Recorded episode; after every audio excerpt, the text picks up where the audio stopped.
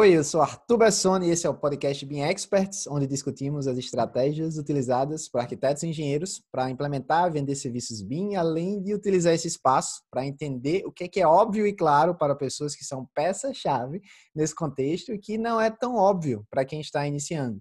Então, através do nosso programa de guests, ou seja, de convidados, buscamos entender um pouco da história profissional deles para aprender um pouco com a jornada. E a nossa convidada de hoje é uma peça-chave nesse cenário muito especial. Eu estou falando da Natasha Sauer. Oi, Natasha. Tudo bem? Oi, Arthur. Tudo bem contigo?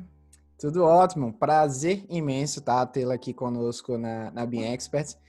Já temos aí uma comunicação de longa data, né? Mas acho que essa é a primeira vez que a gente está publicamente, né, fazendo aí uma entrevista, conversando um pouco mais para entender os objetivos.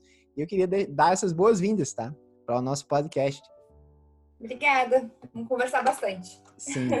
Então, a Natasha, eu tenho muito para falar sobre ela, mas eu vou deixar que ela fale um pouquinho, tá? É, a Natasha, a gente se conheceu, acho que foi através da, da Semana Bem Experts, né, Natasha? Você foi uma das, é, das que adquiriu a Sassuoro. Depois disso, a gente acabou tendo um contato mais próximo e várias conversas legais. Então, para começar, Natasha, eu queria perguntar, qual é a tua formação acadêmica? Então, eu sou engenheira civil, formada pela PUC em 2011. Uh, ah, após, eu fiz MBA na FGV de Gerenciamento de Projetos, entre 2013 e 2014. Aí ficaram algumas disciplinas faltando, finalizei em 2015. Uh, ah, daí eu entrei no mestrado em 2012 também, como aluna especial, mas como aluna oficial eu entrei em 2017. E acabei finalizando agora em 2020, né, em janeiro, que eu defendi minha dissertação. Então, hoje minha formação é mestre em engenharia civil.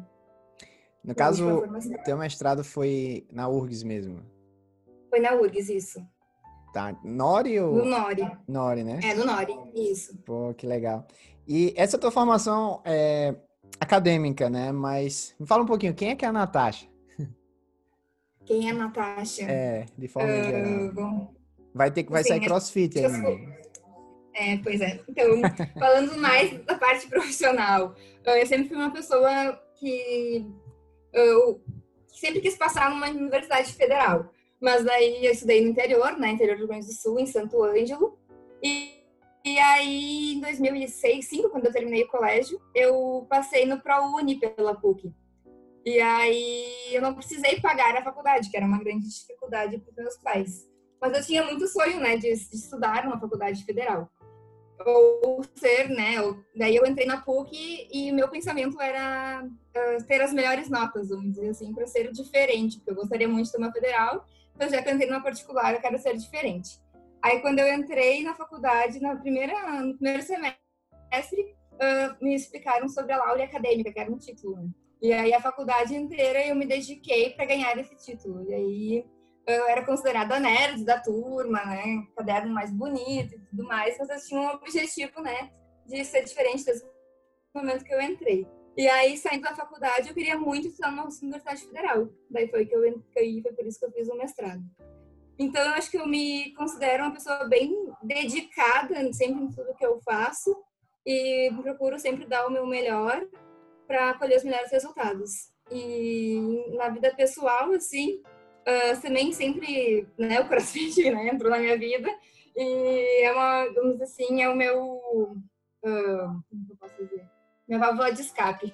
É, a gente se estressa o dia inteiro, vai lá no crossfit parece que todos os meus problemas acabaram. Acho que é mais ou menos isso. Não, se, se, se estressa no dia inteiro? Você... Não, bem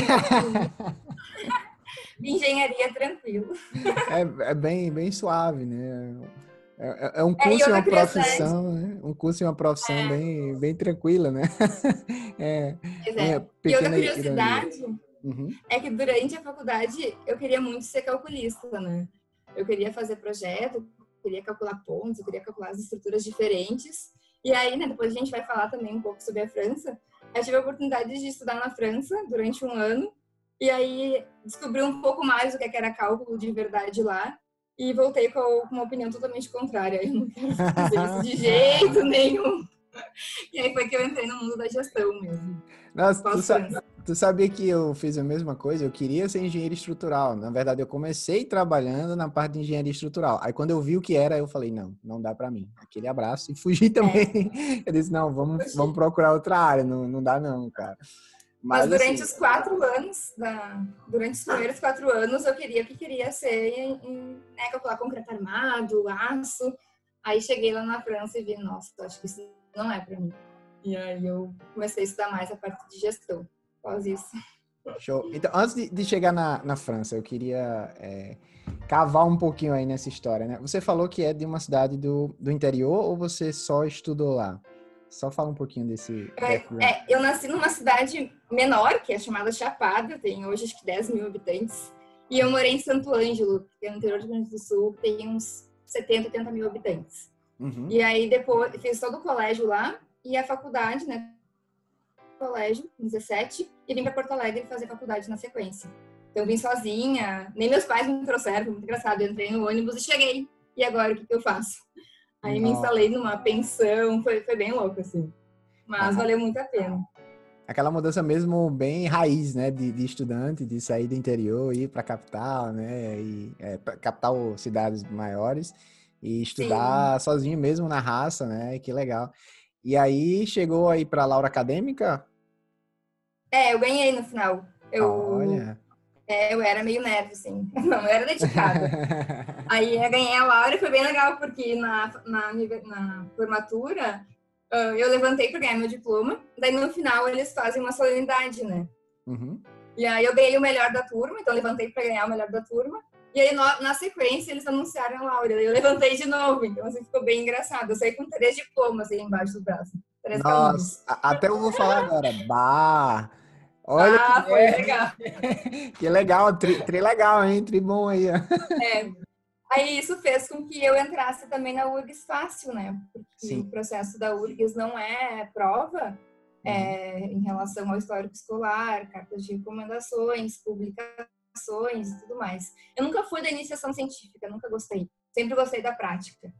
Uh, então, o que me fez entrar no mestrado acadêmico foram, foi o meu histórico escolar e a minha prática, porque durante os cinco anos de faculdade eu trabalhei o tempo inteiro. Então eu tinha um currículo profissional bom e, as, e a média de faculdade também. Então o que valia pena no mestrado, o que valia nota no mestrado era 50% do, do, da nota. E eu terminei com nota 9,13, então tipo, eu, eu tive muita ganhei muitos pontos nesse nesse quesito. E foi isso que fez eu entrar fácil no mestrado acadêmico da URGS, mesmo fazendo uma faculdade particular às vezes a nota é um pouco inferior, né? Pela nota da CAPES. Só um comentário. Então, engenheiros que estão nos escutando, ela terminou com nota 9.3, tá? Para quem é de engenharia entende que isso é uma coisa muito complicada de acontecer. É. Pelo menos, basicamente todo mundo que eu conheci em engenharia tem um histórico bem diferente, tá, Natasha? Assim, em geral, né? Em geral, é, engenharia é um é curso é que a gente é, em muitas, muitas vezes é aquele 0 ou 10, né? E aí quando você vai é pro aí tua nota sai muito longe do 9.3. Mas que legal, legal saber disso. É, e uma coisa que às vezes as pessoas elas estudam para passar. Ah, eu só é. preciso de 7. Então não pode tirar 7, porque, né? Depois vai, ninguém vai olhar o meu histórico escolar, né, para ver se eu sou, se eu fui bem na faculdade ou não. Mas aí eu acho que depende muito dos objetivos, né? Como eu tinha esse objetivo, para mim era muito importante, né?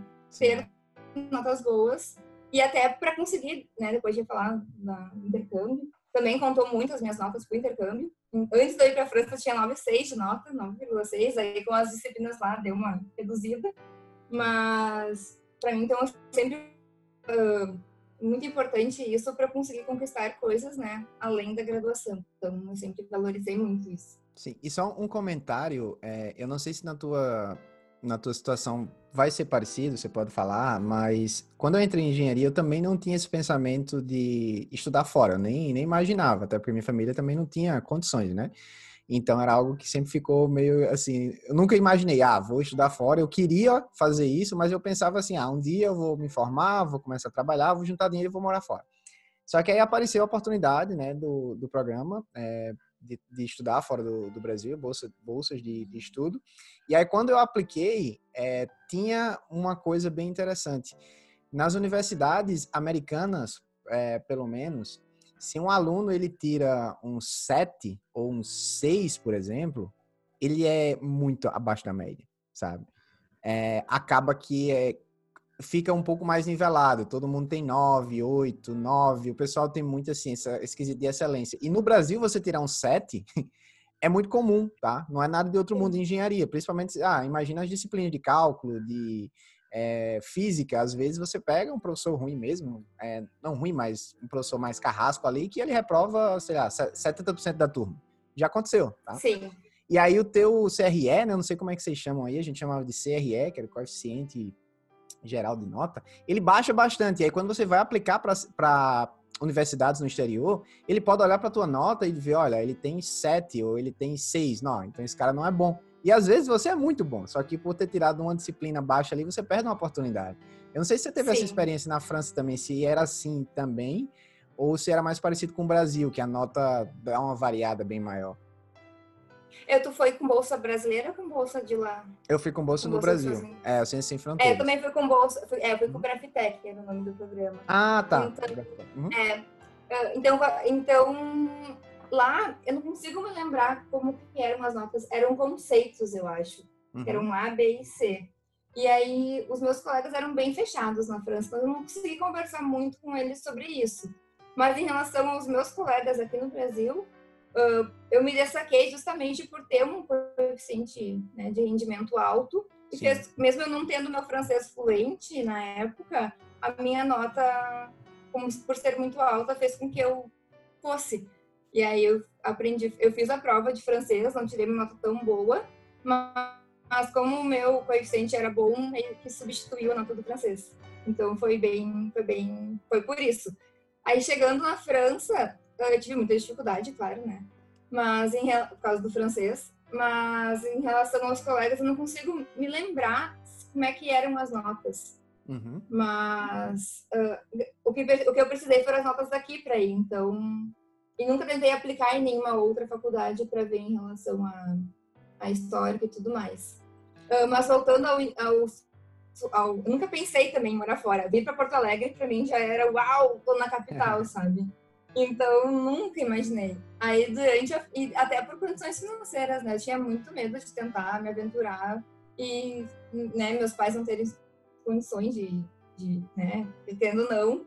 Na época, quando eu fui, o dólar tava, o euro tava 3 reais para um real. Então, não tinha Nossa. condições mesmo. É. E aí, foi uma colega na faculdade que me, que me incentivou e disse, vamos junto, a gente faz a prova e tudo mais. E aí foi graças a essa minha amiga que me incentivou a fazer a prova que eu acabei indo. Porque eu realmente não, não era muito ligada a isso. E aí foi uma amiga que me disse, vai, tu tem a chance de ir, te mete, né? Tenha coragem e tudo mais. E aí foi o que me despertou, assim, uma amiga minha me chacoalhando. Porque eu não tinha muito, muita, não era muito ligada a isso. Eu queria a Laura e pronto, era aquele, né? Aquele uhum. foco fechado. E aí acabei não... Foi a partir dela que acabei indo. E aí, valeu a pena ter ido para a França? Nossa, valeu muito. A questão até de saber se virar, assim, chegar. Eu fui sozinha, né? Entrei no avião, cheguei. Minha sorte é que eu cheguei em Lisboa, né? Daí eu fiz a, a imigração em Lisboa, uhum. falando português. Mas ali de Lisboa eu fui direto para Lyon, eu tinha que pegar, tinha que ir até a Gare Central, até a estação central, pegar um trem até Saint Etienne e sem falar francês, nada. Aí eu tinha uma cartinha na mão, guia guia, assim, o que, que eu tinha que fazer. Ah. Daí eu. Ah, foi horrível, assim. Daí eu cheguei. aí acho que as pessoas viam que eu tava sofrendo, assim, que elas vinham tentar me ajudar.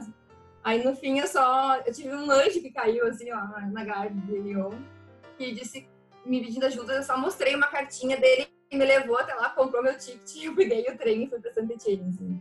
Foi bem ah, louco. E na época que eu fui foi em 2010 a gente não tinha ainda internet no celular, essas coisas uhum. funcionando, né? Uhum. E aí e eu, nossa, como é que eu, né, pesquisando lá e, e aí não conseguia me comunicar com os brasileiros que tinham chegado e tudo mais. Então foi, foi na garra, assim, de, até sobrevivência, assim, foi legal para se virar. Na época eu tinha 20 anos, então eu amadureci bastante estando lá. E fora que fica longe de casa, né, nossa, dos pais. Eu já não morava com os meus pais, né? Mas pelo menos eu via ele a cada, eles a cada dois, três meses. E aí, estando longe um ano, né, acaba que o coração apertou, assim. Teve momentos bem tristes, né? Mas, por causa do frio, principalmente. Mas depois foi uma experiência incrível. Consegui, depois que eu dominei o francês, eu não queria mais voltar para casa, eu queria ficar lá. Porque é muito legal falar em outra língua. ah, trabalhar, eu achei fantástico depois que eu consegui dominar. Pro, que, que legal. Foi um ano que você ficou na França, no caso, né?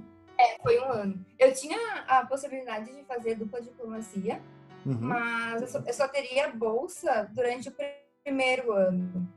Bolsa de estudos que o governo brasileiro pagava uma bolsa, né? sim, né? Sim. E aí eu fiquei com muito medo também de não, de não conseguir financeiramente e tal. E se eu ficasse o segundo ano, eu perderia a Láurea.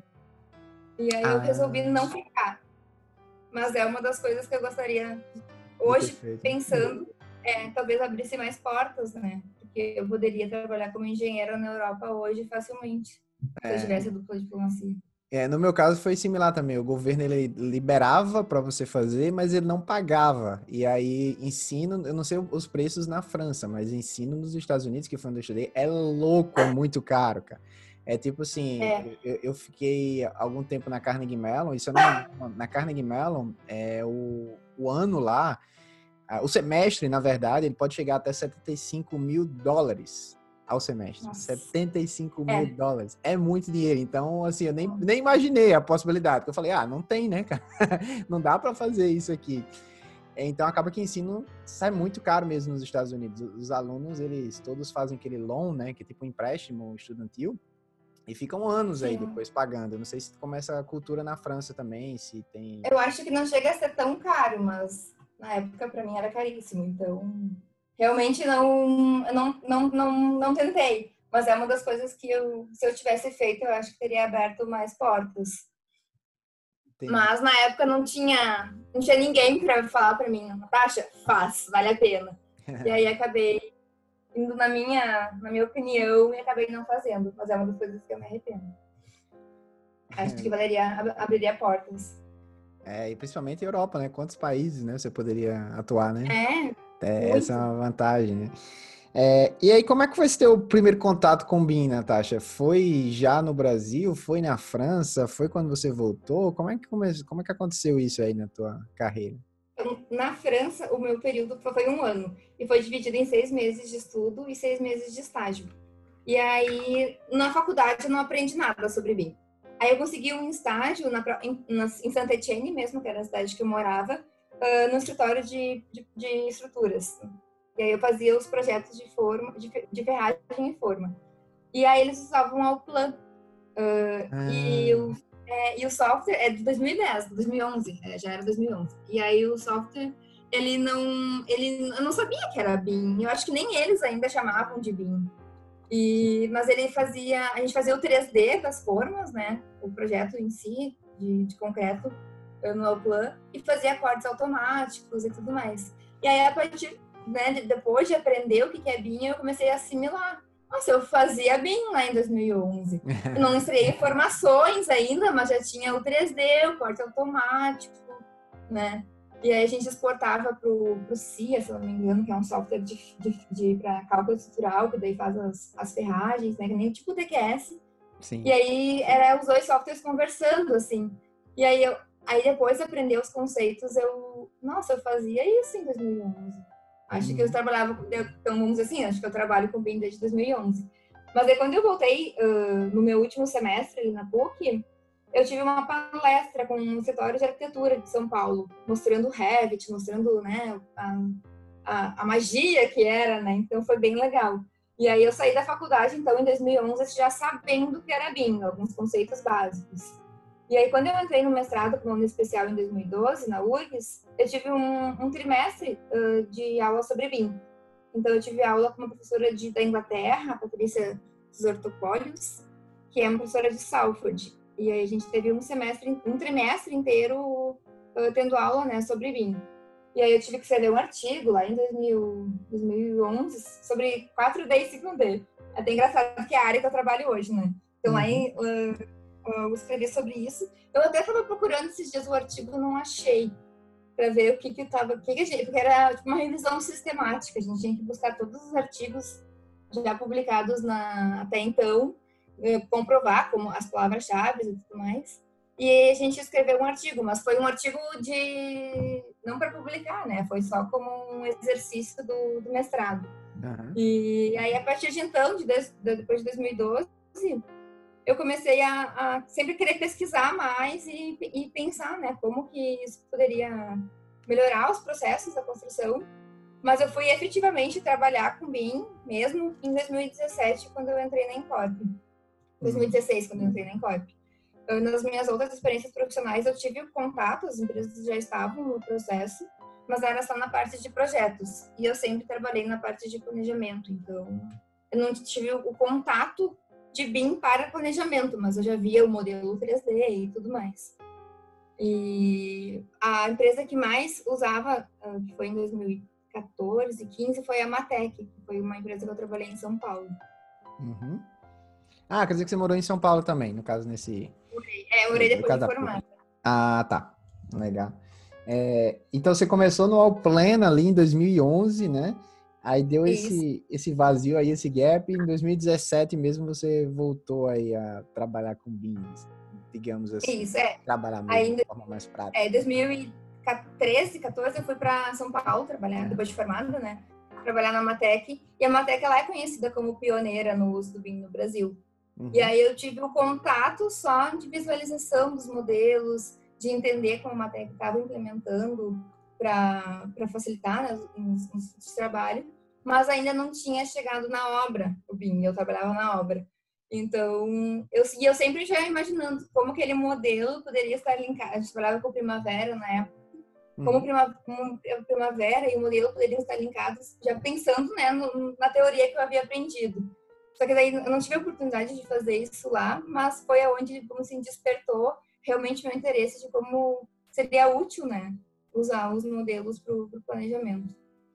E só uma pergunta bem pessoal mesmo. É, você gostou do Allplan? da, da forma de trabalho dele? Ah, então, na época era, como eu trabalhava só com AutoCAD, eu achava ótimo. Hoje eu não sei, comparando com o Revit, é uma ferramenta que eu utilizo hoje, se seria se é tão bom quanto. Mas na época, comparando o AutoCAD, que eu tinha que fazer tudo à mão, nada automático, eu achei fantástico. Ah, é. É um grande avanço já, né? É, tanto quando eu voltei e eu tinha que fazer uma disciplina de arquitetura, tinha que fazer um prédio, né? Desenhar todas as pranchas e tudo mais, eu fiz tudo no plano. E aí, para mim foi muito mais divertido, assim, eu consegui uh, botar os 3D nos, nos projetos e foi legal que meus colegas não conheciam, né? Então eu acabei me destacando nisso também por ter esse conhecimento. Mas hoje não sei dizer, eu nunca mais trabalhei, né? Já passaram 10 anos. Então a ferramenta deve ter mudado bastante. É, eu, eu usei o Allplan, eu acho que foi 2015 a 2016. Eu achei muito duro, porque o Allplan ele é um software alemão, né? Assim como a CIA, eles são todos é. tech, né? E eu achei ele muito assim rígido a forma de utilização, sabe? É, como os alemães, né? Eles acabam sendo um pouco mais assim, é, met, digamos assim, metódicos em algumas coisas. E eu achei o Allplan um pouco chatinho, mas ele é muito poderoso, principalmente para a área que você estava trabalhando, a parte de estruturas, né? Exatamente. Exato. Com CIA, né? Então é, é bem legal. Tem, tem, muito projetista no Brasil hoje utilizando o CIA. Não sei naquele tempo, né, se já tinha, mas tem várias pessoas que falam que utilizam o CIA hoje aqui.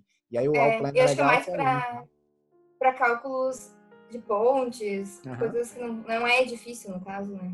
Não é o convencional. Sim. É, eu, mas eu não sei avaliar hoje se o software é bom ou não, porque eu nunca mais utilizei ele. Sim, sim, claro. Ah, e muda tanto, né? é, é muda muito. Engraçado, a gente Também. fica falando aqui, ah, 2010 tal, não tinha tanta internet na França, aí quando você para pra pensar, nossa, a gente tá em 2020, cara, tipo, quanta coisa não já mudou, né? nem, nem... Eu ganhei o meu celular com internet, eu pude comprar na França que custou um euro, eu lembro. Um euro e eu pagava uma mensalidade por mês de 20 euros pra falar. Custou um, um euro do celular na França? É, custou um euro, era o smartphone, não era o iPhone, né? Era o smartphone. Mas um euro! Nossa, claro. isso aqui demorou muito pra chegar no Brasil, né? Sim. Daí eu voltei, eu me achava super moderna com meu telefone de meu quando eu voltei. e aí hoje, como é que a gente, né, a gente pensa, nossa, como é que era a nossa vida antes, né? A gente tem tudo nas mãos hoje. É, antigamente, é, né? Se você parar para pensar 15, 20 anos, é... nossa, não tinha iPhone, tipo, tem, tem muita coisa ah. assim que, caramba, não tinha, como assim? Como é que era o mundo sem isso, né? E, pô, a gente é. tinha naquele tempo, né? Mas, assim, é tão é. rápido a mudança que a gente nem percebe às vezes. É estranho, é, é estranho esse sentimento, é, acho que é estranho. Mas, então, o que é que você fez para aprender mais sobre o assunto? Assim, depois você começou a trabalhar, no caso, na Incorp, né? Você falou. E aí você Isso, já estava verdade... com nível, você já estava com nível de BIM assim legal ou você decidiu pesquisar um pouco mais sobre essa área? Como é que foi assim esse início na Incor? Foi depois que você então, é, saiu de São Paulo, no caso? Isso, é desde que eu me formei, que eu me formei em 2011, né? Eu uhum. trabalhei em quatro empresas. Trabalhei na Sogel, que era, foi meu primeiro emprego, depois eu fui para São Paulo, na Matec, que eu fiz a indústria da P&G. Depois eu voltei, por motivos pessoais, para Porto Alegre. Aí tive que fazer, aí trabalhei, por causa, principalmente por causa do meu pai, né, que ele adoeceu, daí eu resolvi voltar. Uh, aí eu trabalhei na Tecplan, que foi na construção de um shopping aqui ali em, Canoas. E aí depois eu entrei na Encorp, então eu passei por vários tipos de obras, assim, tipo uma experiência profissional bem legal. Uh, quando eu voltei para Porto Alegre, trabalhei na Tecplan, eu voltei a fazer algumas disciplinas no mestrado. Então eu fazia as disciplinas de forma ouvinte e trabalhava. E, e aí eu queria entrar como aluna oficial. Aí meu professor falou que como eu, nunca quis ficar só no mundo acadêmico, né? Eu sempre quis ter a prática. Ele me disse que era importante então encontrar um lugar de trabalho em que eu pudesse implementar, né, o, o a minha dissertação, né, o assunto da minha dissertação. E aí foi quando surgiu a Incorp, né? Ela estava procurando uma engenheira de planejamento para substituir uma pessoa que ia sair. E aí, na entrevista, quando eu fui conversar com os meus diretores, eles me falaram, né, que eles gostariam de fazer uma implementação de melhoria, ah, que eles precisavam melhorar o setor de planejamento, de orçamentos, e, e comentaram sobre a possibilidade de implementação de BIM. E aí, meus olhos brilharam, né? Então, foi na entrevista ali que eu vi uma oportunidade de uh, realizar tanto meu estudo de mestrado como melhorar, né, o setor dele de planejamento e eu, né, evoluir profissionalmente. Então foi aí que eu vi a oportunidade, né, de entrar oficialmente no mestrado e conseguir uh, escrever minha dissertação no mundo real mesmo, né, na prática mesmo, e melhorar os processos da empresa, então seria da Encorp. E, e aí para melhorar, né, o meu conhecimento em BIM, ainda mais mestrado, né, que a gente tem que ser meio autodidatas, eu tive que estudar, ler, pesquisar, foi na base de pesquisa mesmo, leitura de artigo, conversando com pessoas, a minha expert me ajudou bastante também, né? Na uhum. segunda semana, que era sobre o BIM 5D, né? Que era o assunto que eu, que eu pesquisei. E aí foi assim, foi um assunto, foi no mestrado a gente acaba sendo autodidatas, né? Que a gente tem que pesquisar, ler, aprender e trocar ideias com os profissionais em, em, que estão no meio ali. Mas não cheguei a fazer nenhuma pós, nem específica de BIM. Eu fiz o mestrado e tinha uma disciplina de BIM. E aí me tornei uma pesquisadora de BIM, né? Fui atrás de todos os artigos possíveis, livros possíveis, para evoluir. E aí foi nesse, foi nesse, nessas pesquisas que você conheceu o Vico e começou a. a tra... foi, foi na segunda semana ou foi antes? Eu já conheci o Vico na segunda, ah. já, já, já estava sofrendo por ele. Ah, é. já, já, estava no, no, relacionamento ali, no romance. É, já, estava, é, já, estávamos em crise. e aí, eu conheci no, no mestrado, porque ah, o Nori tem muito disso de inovação ele, e, e da parte do Lean, né, Lean Construction.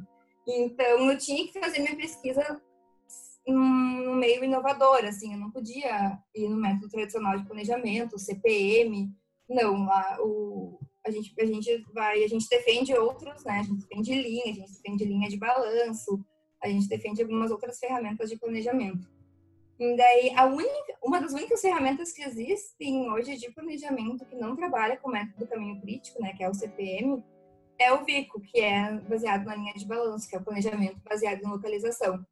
Então, desde que eu escolhi o meu assunto, que era uh, trabalhar na parte de linha de balanço, vinculada a planejamento 4D e 5D, o Vico foi a escolha de software, porque ele, ele, ele, cresce, ele foi desenvolvido né, a partir de uma, de uma pesquisa de mestrado também, de doutorado, uh, e sobre o, as linhas de balanço, depois ele evoluiu para um software BIM.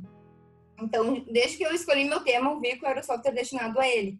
Então, foi aí, eu já, foi antes da semana do BIM Experts, então, comecei a escrever minha dissertação em 2017, final de 2017. E aí foi desde então que eu comecei meu, meu amor e ódio pelo Vico. E, amor e é, ódio. É, mas é, tipo, junto ali. E o Vico no Brasil não tem muita gente que conhece cursos presenciais, não tem nada. Então eu tive que recorrer muito a YouTube, né, para aprender sozinha. E, e a Trimble até tem um, um, alguns vídeos, né, explicativos, só que são vídeos isolados, não tem uma sequência lógica. Aí tu acaba não pegando muito, muito como fazer, né? E aí tem que ler manual, tem que aprender sozinha, e foi bem difícil. E aí foi quando eu vi que a NDBIM, né, que é representante do Rico no, no, Brasil, tinha um curso. E aí eu fiz, aí eu aí que eu conheci a BIM Experts, porque a NDBIM divulgou vocês quando o Antônio fez a palestra. E aí foi quando eu vi que o Antônio tinha feito uma palestra que eu, ai, que legal, é bem um assunto que eu tô, que eu tô conhecendo, tô estudando e tudo mais. E o Antônio foi, acho que foi a primeira palestra daquela semana eu lembro que eu estava na obra e eu, nossa, não vou conseguir assistir porque é bem na, no horário de trabalho, estava na obra ainda. Uhum. E aí comprei o assessor, o assessor principalmente para escutar de novo a palestra do Antônio. Uhum. E aí, aí foi muito legal, porque, nossa, que legal. Aí fiz parte da, do WhatsApp, né, do grupo de WhatsApp, trocamos várias ideias. A gente fez aqueles 30 minutos de conversa. Uhum. Lembra? Sim, é, sim. Foi bem... Aí foi a partir desse foi a partir né, desse conhecimento sofrido do início e depois com a ajuda da NDBIM que eu, que eu desenvolvi o meu aprendizado no Vico. É, Mas foi um início bem sozinho, assim, solitário.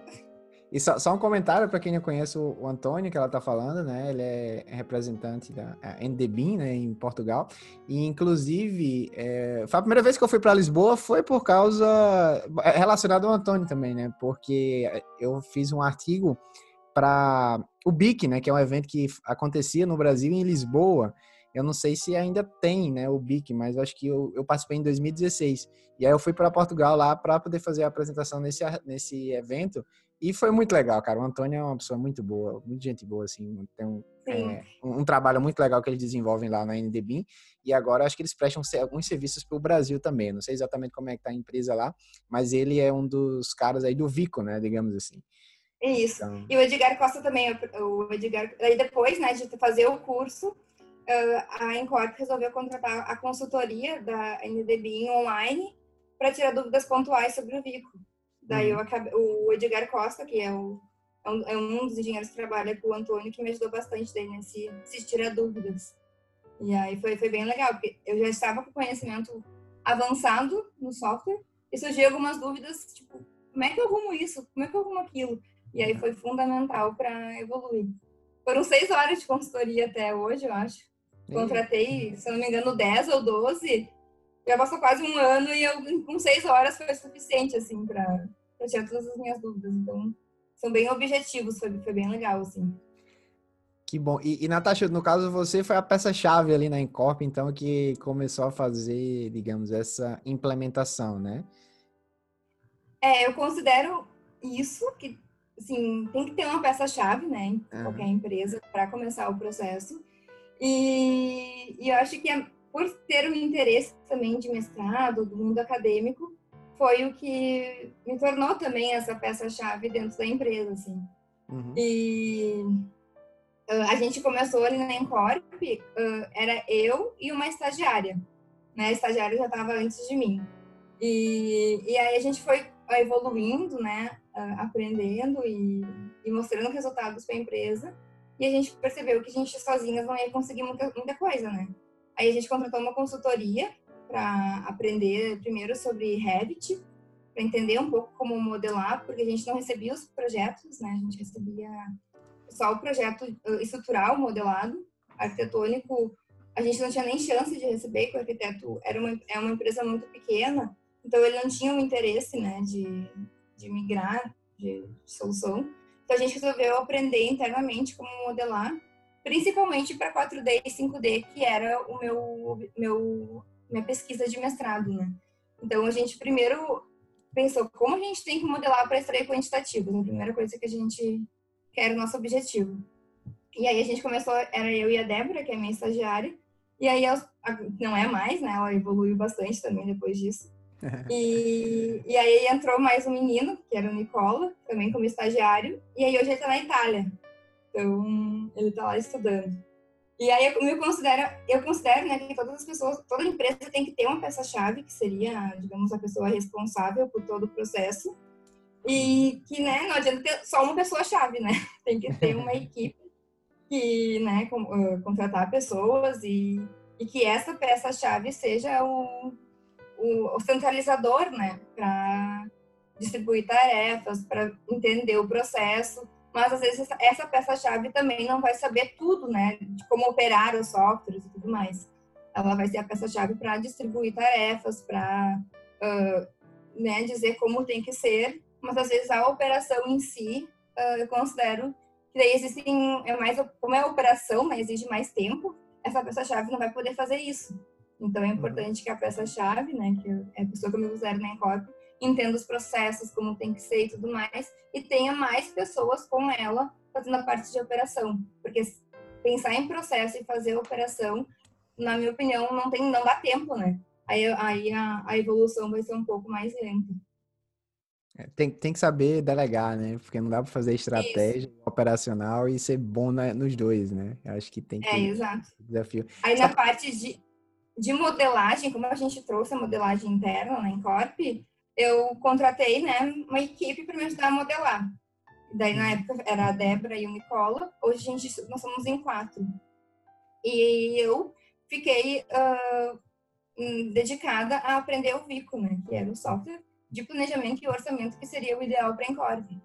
E aí, enquanto a minha turma modelava, né, a parte 3D, eu estava focada em aprender o 4D e 5D. Então, a gente se dividiu né, para entender como que a gente deveria modelar para extrair os quantitativos certos para trabalhar no Vico. Uhum. Pô, que maneiro. E, e, é, a tua equipe, ela gosta de, de ir para fora do país, né? Pelo pois menos, é. Pelo menos quem eu conheço, né? Sim, tem mais uma agora que vai me abandonar. É a Fernanda? A Fernanda, uhum. a Fernanda. A Fernanda vai se formar e já vai para da Suíça. É, é, a Fernanda, inclusive, ela é nossa aluna do Bindo Implantação à Venda e tá fazendo Sim. um trabalho muito legal, cara. Muito legal. É, ela é demais, ela é demais. É, a gente fez uma, uma simulação de, de vendas e, nossa, ela fez um, uns slides de apresentação que ficou fantástico, sabe? Eu falei para é. ela, eu, falei, ah, eu compraria por causa dos teus slides. Ficou muito Sim. legal a apresentação dela. É, e foi muito legal, porque depois que a Nicola saiu, né, que foi pra Itália, ficou eu e a Débora de novo. Aí eu tinha que recrutar pessoas, né? E aí eu fui dar uma aula na URGS, na, na disciplina do meu orientador, sobre BIM. E aí eu, no final da aula, eu fiz uma propaganda. Você quer aprender mais? Então, estou com uma vaga de estágio em aberto. Então venha trabalhar comigo. e aí foi quando a Fernanda entrou no time que ela tinha muito interesse em aprender BIM. E aí a minha palestra, e ela é ótima, né? Ela é super inteligente. E aí a minha aula, né, minha palestra, cativou as pessoas, né, que, que com vontade de aprender e aí trabalhar comigo. Então, eu tive um pouco de sorte em conseguir pessoas certas, né? Uhum. Sorte também, né? Eu, eu fiz um marketing ali para conseguir pessoas interessadas. E aí depois o Pedro também, que estava voltando da França, tanto o Pedro como a Fernanda estudaram na França. E aí eu tive a sorte de ter duas pessoas extremamente inteligentes uh, entrando na, na, minha, no meu time. E aí a Thaís, que tu conhece também, que a gente fez o curso de, de ferramentas de gestão. Sim. Sobre o 360. É o... Ela também veio para o time na parte de compatibilização dos projetos. Então, a gente teve que criar um setor de compatibilização que não tinha, parte de coordenação, e aí veio para engenharia também, que antes era um uhum. setor de projetos. Então, foi, então hoje eu tenho uma equipe bem bem legal, assim, de pessoas super interessadas, curiosas principalmente, né, para aprender. E pena que, né, são tão, são tão boas que elas vão me abandonar. pois é, né? É difícil manter a equipe, né? Tanta oportunidade, tanta coisa acontecendo. E com a equipe qualificada, né? É, tem, que ter, tem, que ter, realmente uma estrutura da, da empresa, que é um, é um desafio, acho, para os empreendedores, que, assim, mantenha essas pessoas, né? É, principalmente, assim, a, a gente a gente falou muito recentemente oportunidades de trabalho no exterior, não só ir para o exterior, mas você trabalhar de casa, né, remoto e tal. E tem muita gente entrando nesse mundo de freelancer, né? Sim. E acaba que às vezes é mais interessante do que empresa mesmo, e aí fica difícil manter o pessoal. É, e para as empresas em si é importante sempre manter uh, o padrão, né? Tudo por escrito, qual é o padrão, qual é o processo, qual é a rotina, porque não pode ficar na cabeça das pessoas, né? É importante que a empresa tenha esse conhecimento e não fique centrado nas pessoas. E, e que sempre esteja uh, motivando, né? E treinando todas as pessoas que entrem para que essa cultura, esse conhecimento se, se propague, né? Não fique numa pessoa só. Então, ah. isso acho que é um desafio bastante quando a gente trabalha com BIM, é que para a empresa, principalmente, quando está começando o processo, é que desenhe e deixe escrito exatamente como é a rotina, como aprender, como, como qualificar pessoas novas que entrem ao time, né? Porque a gente não vai conseguir no mercado hoje bem experts, assim, né? Vamos dizer, uhum. muitos bem experts. Então, são pessoas que estão interessadas em aprender, né? A, a desenvolver e, a empresa, então, tem que estar preparada a formar essas pessoas, né? E dar todo o suporte. E as pessoas têm que ter o interesse, né, a força de vontade de aprender e, e assim por diante. É, eu, eu acho que hoje, é um diferencial. Eu, hoje vou, é, a Encop vai abrir, né, duas vagas de estágio. Eita, é spoiler?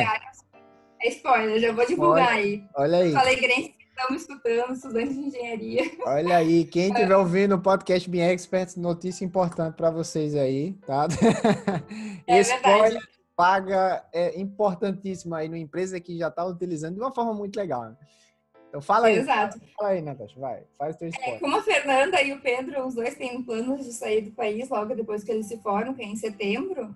Uh, provavelmente uns três, quatro meses antes deles irem, a gente vai abrir duas vagas de estágio, né? Para ter essa substituição da equipe. E aí, da mesma forma como o Pedro e a Fernanda entraram sem saber nada, e em seis meses eles evoluíram muito, a ideia é pegar também duas pessoas que não saibam BIM, né? Não precisa saber, mas pelo menos que tenham o interesse e a força de vontade de aprender, né? Uhum. E que sejam pacientes, principalmente, né? Porque quando a gente está aprendendo alguma coisa nova, acho que principalmente tem que ter paciência. Então, vai abrir duas vagas de estágio, quem está afim, né? Sempre vão fazer um recrutamento, né? Seleção. As notas são muito importantes. Histórico escolar tem que apresentar, não. não tem, tem que ter laura acadêmica ou, não? Não, laura acadêmica não precisa, mas. Não, não né, precisa. Tem, tem, que comprovar que é uma pessoa uh, que, que, né, quando a gente se preocupe um pouco de ter um rendimento bom. Uhum. Eu tive a sorte de, da minha equipe ser. Muitos, como é URGS, né? Os quatro que trabalham comigo são da URGS. Então, a maioria, se pegar o boletim deles, é tudo A. Então, eu tive um pouco de sorte. Que legal. A equipe é fantástica. É, que bom, cara. E deixa eu só fazer um comentário voltando ao, que você falou é, dessa questão de é importante a empresa ter um treinamento e os processos bem mapeados e tudo mais. E aí você e, e a Thaís fizeram, né, o ferramenta de gestão da documentação e comunicação, que é um curso que a gente fazia, eu nunca mais consegui tempo para fazer, mas pô, eu, eu achei muito legal aquele curso, sabe? É, Foi muito a gente, legal. É, a gente via, okay, a gente viu o BIM 360, Trello e algumas ferramentas, né, para um pouco dessa gestão de documentação e comunicação mesmo. E é uma é, uma, é um conteúdo muito legal porque em uma implementação é, a gente tem o conhecimento que é treinado, né, para cada um dos, dos profissionais só que, como você bem falou, tem que estar tá mapeado isso dentro da empresa, senão esse pessoal sai e aí a implementação acabou, né? Se não tiver Exato. algo ali, um processo legal rodando. É, o BIM 360 ajudou vocês nesse sentido? Você acha que foi um fluxo de trabalho bom para a empresa? Sim, hoje a gente está mais na parte de uh, comunicação com ele. Uhum. A gente ainda não está utilizando ele como repositório principal. Sim. Mas a gente tem inserido os modelos, a obra é a, como a obra consegue visualizar os modelos hoje. É, a gente não tem como manter, né? Revit nas obras, porque é um uhum. muito caro. Então, a partir do BIM 360, a obra tendo acesso, a empresa adquiriu tablets para as obras. Então, foi uh, os mestres de obras estão utilizando. Então, foi uma forma de levar o BIM para a obra. Uhum. A gente ainda não usa, digamos, o 100% do que o BIM 360 oferece, mas é uma evolução. A gente, a gente querer começar com tudo, né? A gente já tem uhum. que pegar um pouquinho, implementar, melhorar, tá, parte para outra. Então, a gente já, num projeto novo, a gente já começou a parte de issues, né? Inserir os issues e os problemas e conversar com os, os projetistas e ser o nosso, nosso meio de comunicação. Mas é uma obra piloto agora, a gente não, não tem em todos. E aí eu acho que é uma evolução. Essa obra, depois da obra piloto funcionar, vira rotina. Então, e aí o próximo passo é a gente substituir nosso repositório pelo BIM 360 e ficar tanto os projetos, né, as pranchas, e os modelos num único lugar. Uhum. Mas e aí essa parte do fluxo, né, de comunicação, de correção e volta, corrige, uh, uh, uh, faz a compatibilização, corrige, confere as coisas e volta para o projetista. Essa parte já está bem desenhada, mas é nosso estudo piloto. Então, depois que estudo piloto rodar, a gente vai implementar em todas as obras. E, e aí ajudou, claro, o 360 pelo fato de ficar ali certinho o fluxo, né? Tu sabe exatamente quem vem depois de quem. E tem a parte de aprovações, né? Até a própria obra, às vezes pode achar um problema. E antes de passar para o projetista, todos tomam conhecimento, né? Porque tá ali para todo mundo ver. E tem todo o histórico ali, então é uma ferramenta fantástica. A gente utiliza só o Docs por enquanto. O Docs. Que bom, que eu lembro quando no, no curso vocês estavam iniciando, né, no BIM 360 e a, Thaís estava fazendo uns testes também, principalmente naquela parte de comparativo de versão de arquivo, né? Isso. É, eu acho aquilo muito, muito genial, tipo, pô, economiza um tempo que não existe, sabe? Acho que vale muito a pena né, nesse sentido. É, e, a, e a Thaís é o assunto de TCC dela, então ela também já aproveitou ah, é? a oportunidade para fazer... Ela, vai, ela se forma também agora em setembro. E aí ela uhum. já pegou o assunto para desenvolver o trabalho de conclusão dela. Que legal. Claro que não vai ser tão amplo, né? Porque é um trabalho de conclusão. É. uhum. Temos que ser, né? Pé no chão. Mas ela vai pegar um, uma das ferramentas, um dos problemas que existem e vai desenvolver uma, um trabalho, uma solução para isso. Que legal. Então vocês realmente, né, em Corp tem uma equipe bem experts, né? Não o pessoal passou, tipo a, a Fernanda, a Thaís, você e também, pô, vocês têm um conhecimento muito legal que é, é só o, eu queria voltar nesse ponto para comentar exatamente isso. É que você bem, falou muito bem. Existem dois tipos de conhecimento que a gente chama de explícito e o tácito, né? O explícito é aquele conhecimento documentado, transferível, que a gente consegue reproduzir, pode, por exemplo, criar um curso e passar isso, né? É, de forma eletrônica, às vezes para outras pessoas.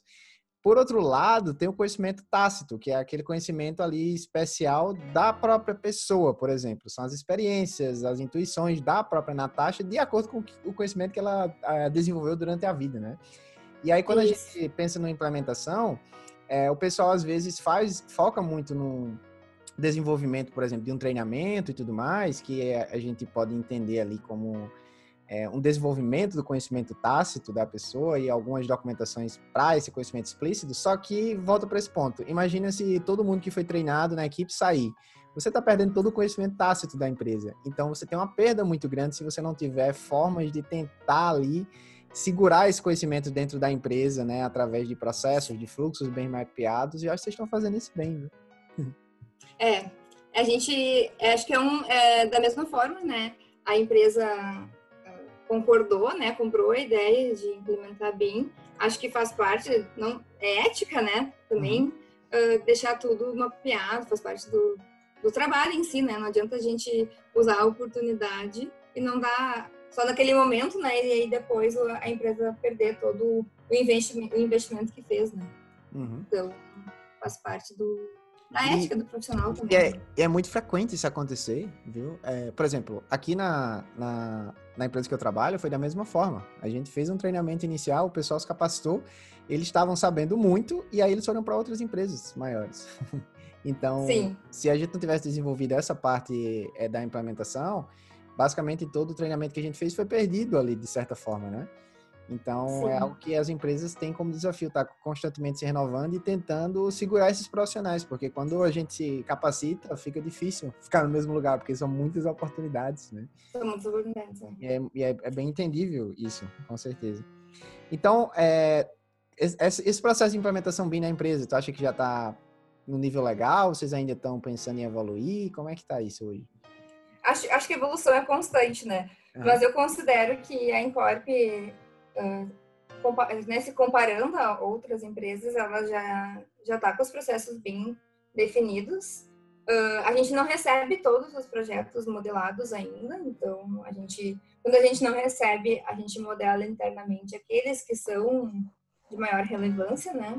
Uhum. A gente, ah, Incorp, é importante salientar que a Incorp trabalha com habitação de interesse social, então acaba que, é, que são projetos mais simples, então, são repetitivos. Então, acho que para começar no mundo BIM, isso facilitou bastante por ter uma complexidade reduzida esse tipo de projeto. Uhum. Uh, e aí eu considero que a Incorp, por já estar conseguindo extrair quantitativos, já estar conseguindo uh, utilizar o vínculo né, como ferramenta de gestão para elaborar o planejamento, linha de balanço, o controle durante a execução, já está com os processos 4D, 5D bem maduros relacionados a, a, a outras empresas que estão começando hoje, hum. né, principalmente. E as que também já estão no mercado há um tempo, porque uh, conseguir fazer o 4D, às vezes, né, esse, esse, tempo de contratação de obras é muito rápido. Tu fez uma licitação, às vezes tem um, dois meses para começar a mobilizar uma obra, né? Então, às vezes, esse período uh, dificulta um pouco a implementação de BIM, de 4D, 5D. E aí, como a gente é incorporadora e construtora, acredito que esse foi uma das facilidades que nos ajudou a começar uma obra já com um modelo uh, bem maduro, né, para extração de quantitativos e elaboração do planejamento dentro do VICO. Então, eu considero que hoje o, processo de implementação do Encorp uh, já, a gente já pode dizer que a parte de 4D e 5D já está implementada, e aí parte agora aí para outros, né, outros outros nichos, né, que seria essa parte de documentação, coordenação do, dos uhum. projetos dentro do PIN 360. Então a gente, eu, eu sempre digo que a gente começou no, no 5D e agora a gente está indo para o 3D, porque a gente primeiro pensou como extrair os quantitativos, né, a gente modelou internamente, aí agora a gente está indo, tá, como a gente vai contratar esses modelos, como que a gente vai fazer o nosso BEP para contratar esses modelos porque não adianta a gente manter a modelagem interna da Encorp, não faz sentido. A gente tem que pensar na gestão, né? Sim. A gente, o ideal é a gente receber esses modelos prontos e bons para gestão, né? Como são obras simples, são obras de produção de interesse social, não tem por que a gente modelar de novo. Então, se a gente trabalhar num PEP legal, numa gestão legal de, de coordenação de projetos, a ideia é receber esses modelos com maior qualidade possível para a sessão de quantitativos. É, eu ia até te perguntar, é, você falou que vocês é, rece não recebiam os modelos em BIM e acabavam modelando internamente, né? É, e essa é uma, dúvida, é uma dúvida muito comum, assim, do pessoal que está querendo fazer implementação. Valeu a pena para vocês fazer essa modelagem interna mesmo, tendo ali um Eu acho que valeu? Valeu a pena, é, na minha opinião, valeu a pena para entender o que cobrar. Sim. Agora, a gente sabendo como se modela, como, como as dificuldades, os desafios, as vantagens, a gente consegue cobrar melhor e dizer como a gente quer receber. Você eu sabe o que está primeiro... contratando, né? Exato. Eu acho que num primeiro momento de implementação de, de uma construtora, acho que vale a pena ter uma modelagem interna, uma equipe né, que conheça as ferramentas para saber como cobrar e como receber, para principalmente verificar a qualidade desses modelos quando quando forem quando receber, né? Uh, verificar a duplicidade, verificar se as coisas estão modeladas corretas, não vai uh, prejudicar nas sessões quantitativas. Então, acho que no primeiro momento foi bem importante a gente modelar internamente para ter modelos com qualidade e aí para a gente conseguir conferir a qualidade dos, dos, modelos que a gente receber. Então, foi importante esse aprendizado inicial. Mas, por enquanto, como a gente faz as obras, né, uh, os estudos normalmente de viabilidade são de dois, três anos atrás, Provavelmente os próximos três, quatro, quatro ainda vão ser modelando, modelando internamente, porque as obras de, do, de três, quatro anos já estão contratadas, né? Então, acho que esse cenário vai mudar depois de três, quatro anos. Entendi. E aos poucos já vai criando oportunidades para novas pessoas que estão no mercado entregar esses modelos, né? Por exemplo, depois que vocês sabem o que é que vocês precisam e como contratar, vocês podem pedir para uma equipe externa fazer isso e vocês focam no que é importante para vocês, que no caso é a gestão. Eu tô isso. tudo certo? Uhum. Tá certo, certíssimo. E da mesma forma, como a gente começou a exigir a modelagem, projetistas que trabalhavam com a gente começaram a perceber a necessidade de evoluir também. Então a uhum. gente meio que chacoalhou eles, vamos dizer assim, ó, vamos, tá na hora, vocês vão perder o cliente, vamos evoluir. Sim. Então isso foi bem legal também. É, a, a, tem até algumas pessoas que ainda têm aquele medo, ah, será que o BIM vai funcionar? Porque na minha região ninguém utiliza isso ainda tal. Eu costumo falar, olha, é só, é só esperar um cliente começar a requisitar, porque quando começar, é. aí vai aquele Maria vai com as outras, né? Aí vai todo mundo, ah, eu quero fazer isso também, né? Então vai começar aí de uma forma bem rápida, que é como acontece no Reino Unido. O Reino Unido começou a exigir BIM e aí o pessoal tá correndo para se qualificar, né, ainda. Né? Então, é, o cliente tem que dizer, o projetista talvez não faça por, por conta se não houver uma exigência, né?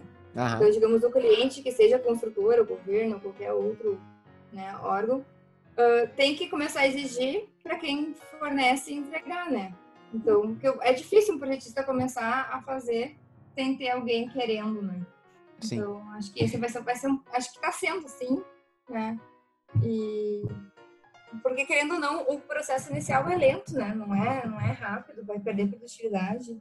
Então, acho que quando o cliente começar quando as construtoras começarem a cobrar mesmo, é que a gente vai ter a, o desenvolvimento maior, acredito eu, em relação a projetos. Uhum. Com certeza. E aí, só trazendo um pouco de, de conceito também, a gente falou aqui da peça-chave, né? Que é essa função que a Natasha vem fazendo na empresa de basicamente coordenar esse processo de implementação, de pesquisa dentro é, da Encorp e isso assim na, nos livros é o que o, pessoal chama do BIM leader, né? Ou seja, o líder BIM ali dentro da empresa que é muito importante. Às vezes o pessoal acha que ah, vou contratar uma consultoria externa só para fazer um treinamento aqui dentro e fica por isso mesmo. Só que o que, é que acontece, né? Não sei se você conhece alguém que fez isso, Natasha, mas faz um treinamento para uma equipe que às vezes não tem tanto interesse e aí fica por isso mesmo o treinamento, né? Então acho que é muito importante uma peça-chave, uma pessoa lá dentro da empresa é, que às vezes não tem o conhecimento, mas tem ali a vontade de liderar, levar essa bandeira aí para fazer esses processos de implementações como a Natasha fez, e eu acho que ao longo prazo isso se torna algo bem positivo. Dá só um e... comentário, né, sobre essa peça-chave, o Being Leader, né? É, e, e também acho que a pessoa, né, que tiver na liderança, é importante saber que nem tudo vai dar certo, né? Aí, que, vão, que, vai, que é um processo de tentativa e erro. Às vezes vai se perder um tempo modelando, fazendo alguma coisa, e aquilo vai ficar pesado, vai ficar lento, não vai ter como fazer. E aí vai ter que recomeçar a pensar uma maneira mais rápida, mais ágil de ser feito. Então, acho que tem que, tem que ter esse pensamento, né? Que nem tudo vai, vai funcionar 100%.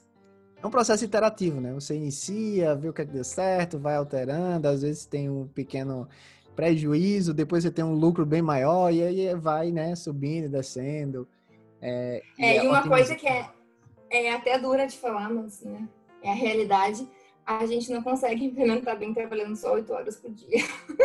Não, não. Né, gente? Não. não. É porque assim, então... assim, se, se você tivesse trabalhando só com BIM, né, oito horas por dia, só que eu acredito que essa não seja a realidade, né? É, tipo, olha, na taxa você não vai fazer mais nada, você só vai pensar na estratégia BIM. Isso é uma realidade? Eu, eu acho que não. Pelo menos para mim também não. Não tem como. É, porque no início não se torna lucrativo. É, então, a pessoa, né, que for essa pessoa, essa chave dentro de uma construtora, tem que estar ciente que talvez ela ter que estudar fim de semana, ler fim de semana, né, pós-trabalho, mas esse também é algo positivo para ela, porque ela está aprendendo o conhecimento que ela adquiriu ninguém tira dela, né? É. Então, a empresa está crescendo, tácito, mas... Né? Exato, mas ao mesmo aqui. tempo...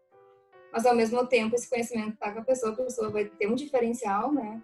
Então, acho que faz, faz parte. Que nem a Fernanda. A Fernanda é um exemplo. Ela tá ali fazendo o curso, né? Fora do horário de trabalho. E aí sempre vem com uma ideia nova. Mas por que a gente não faz isso? Ela chegou assim, ela chegou para mim, Natasha, esse semestre eu vou fazer só uma disciplina. Deixa eu trabalhar mais, eu quero fazer nosso BEP. Daí eu, óbvio! Por mim tá tudo certo. Ela, ela quer fazer o, o que? O BEP, você falou? Ela falou que tá fazendo, acho que no curso, né? Já tá na parte de BEP. É, tá, né? A gente começou ela agora, veio- é, a gente começou na turma dela exatamente a ver como é que a gente faz o passo a passo do BEP, né? E a gente vai ver também como utilizar o Plannerly, Plannerly, né? Que é uma ferramenta que antigamente chamava-se de, de LOD Planner, só que agora chama-se Plannerly. E a gente tá com a licença aí para os alunos aí, ela tá exatamente nessa parte mesmo. Então acho que ela deve estar É. louca para pôr, pôr em prática, né? Eu sempre falo para os alunos, galera, tudo que vocês virem aqui, por favor, tentem aplicar no outro dia e ver se dá certo. Se não der, esquece. Se der, continua, porque às vezes a gente fica estudando, estudando e não coloca em prática, né? E aí a gente pensa muito nesse foco prático de, ó, vamos implementar amanhã, já para começar a, tipo, se beneficiar disso. Então acho que ela, ela se, se empolgou nessa etapa, né? Que bom, que bom que ela tá Sim. fazendo isso. Sim, foi muito legal. Aí ela disse, aí se eu ficar em casa, eu vou. Eu quero trabalhar nesse meio tempo. Eu preciso trabalhar porque eu vou pra Suíça e eu preciso ter experiência. Eu, calma, Fernanda, tá, vamos, vamos trabalhar. Calma, vai dar tudo certo. Então é muito bom ter pessoas assim na equipe, sabe? A peça-chave, sim, né? sim. A pessoa precisa fazer um recrutamento, principalmente um marketing, né? Que a vaga vai fazer com que as pessoas evoluam também para conseguir pessoas determinadas e motivadas, né? E saber, né, que esse processo é assim, às vezes vai dar certo, às vezes não vai dar, tem que ter paciência, que às vezes vai ser trabalhar à toa, né, que aquilo que se, se fez um monte não, não deu certo. Então, é como Sim. se fosse fazer experimentos, né, pesquisa. Quando Claro, não se claro. sabe ainda como se faz, tem que ir testando até, até funcionar. E às vezes o que você fez de uma empresa não necessariamente funciona para outra, né? Por isso que tem que É, estar nesse constante certeza. desenvolvimento, né? Por exemplo, você trabalhou com Vico, BIM 360, às vezes você muda a realidade, BIM 360 não é mais uma opção. Vico talvez não seja uma opção. Então, cada caso tem um caso, né? É, é di- é- não tem receita de bolo, né? Eu acho que a gente tem Exato. que entender assim de forma relação macro. Eu vi que é bem legal que eu fui numa palestra tanto da, da Método Engenharia, que é uma empresa que já também já está com os processos bem avançados, e da Cinco. E Uhum. aí eu conversei com as gestoras BIM e elas me disseram, ah, o bico às vezes para nós não é tão útil, porque nosso tempo de mobilização de obra não suporta fazer todo o processo dentro do bico. Às vezes os projetos evoluem ao longo da obra, não começa com um projeto maduro o suficiente, e aí a- e as obras são tão rápidas que às vezes não, como o processo de início de modelagem do bico exige uma, uma qualidade, uma maturidade dos projetos, e a nossa realidade a gente sabe que, nos- que os projetos não estão prontos quando a obra começa, então às vezes a gente tem que mudar a cultura para a gente, a gente conseguir utilizar um software para 4D e 5D, né? Uhum. Não adianta a gente querer, tipo, numa obra rápida, querer utilizar o Vico, que daí talvez não seja tão, tão lucrativo assim para a empresa, né? Querendo não é um software caro, né? Sim. Então tem que ser, tem que ter esse tempo de maturidade do, do projeto, principalmente para o Vico ter o seu, o seu, né? Ter todo o seu benefício que é. É, às vezes vale, é, às vezes não é lucrativo, digamos assim, para a empresa, para um projeto específico, mas às, às vezes é interessante até por aprendizado, né? Por exemplo, ah, tem um projeto pequeno, ah, esse aqui não vale a pena, mas ó, vamos tentar utilizar para a gente aprender. E aí existe, é, não, não tem como tirar essa curva de, de aprendizado, né? A não ser que você contrate uma equipe totalmente nova que já saiba tudo e já tenha tudo implementado, mas eu acho que é algo natural. Então, acho- às vezes é pensar em médio e longo prazo também Sim. quando a gente faz uma implementação dessa, né? Não é só no curto, ah, vale a pena. Às vezes não vale, mas no médio É, e até em relação a 4D, ah, se for para fazer só um vídeo 4D, para questão de marketing, não vale a pena. Tipo, porque às vezes o vídeo 4D, ele te ajuda no ciclo de estrutura, que você vai conseguir ver externamente os trabalhos. Passou o trabalho interno, o vídeo 4D, na minha opinião, né? Deixa claro que é na minha opinião, ah, não tem fundamento mais. É. Porque tu não consegue ver, tu tem que fazer um monte de cortes, aí tu vira um editor de vídeos. Porque Sim. tem que mostrar Você não vira um manager, um gestor, um arquiteto, né? Um editor de vídeo, né? Vai para parte cinematográfica, né? Não faz sentido. Aí a vantagem do Vico é que ele, a partir do modelo BIM, o planejamento é otimizado. Ele elabora o planejamento para ti. Não cria mais 3 mil linhas gigante lá no, no project. O Sim. próprio Vico faz isso para ti. Aí que tá a vantagem de utilizar BIM para planejamento. Se for só para fazer um vídeo, que tu tem que fazer um monte de sets manual vincular tudo manualmente, não faz mais sentido só para ter um vídeo, né? É. Então, às É, é vezes bem, as é o que empresas tu querem ter, também. querem ter planejamento e querem um vídeo. Ah, mas o vídeo foi só para impressionar o cliente, né? Porque ele não vai ser útil para nada. Né? Tipo, É, eu tenho isso- uma visão isso bem é a minha opinião, né? Não, eu, eu, Uhum. eu tenho uma visão bem similar também. É, Eu até falei pro pessoal da empresa aqui é, que quando a gente começou a implementação, eles começaram a. Eles gostaram muito da parte do, do vídeo, né? De 4D, porque assim, é uma, é uma parte gráfica que assim con- converte muito, o cliente acha muito legal. Só que eu falei para eles: olha, pessoal, é, seria interessante a gente fazer, por exemplo, um de forma geral para mostrar como é que funciona o nosso processo de montagem. Né? A gente trabalha aqui com muito timber frame, né? Ou seja, estrutura de madeira. Então a gente faz um vídeo assim para mostrar como é que funciona a sequência de construtiva, evolução, mas mais para comunicação. Ela não é uma ferramenta de projeto, porque é, se eu for fazer aquilo para todo projeto, nossa, eu vou perder um tempo gigante só, como você É. falou, dando vídeo, então não vale a pena. Então ele é legal para você fazer um mock-up, você fazer assim uma, um exemplo, até para treinamento de novos funcionários, para explicar como é que funciona o processo, para ter uma ideia visual, mas para fazer isso para todo o projeto é inviável, pelo menos para o tipo de projeto que a gente faz. Ah, talvez seja viável para um projeto maior e complexo, sei lá, vamos dar um exemplo aqui, vai construir uma nova estrutura modular eh, no meio de Manhattan, em Nova York. Pô, você tem que ter Sim. um planejamento muito monstro, porque você tem- em Manhattan você vai construir, você tem ali um gap de, sei lá, duas, três horas para poder chegar com equipamento, porque é muito movimentado, né?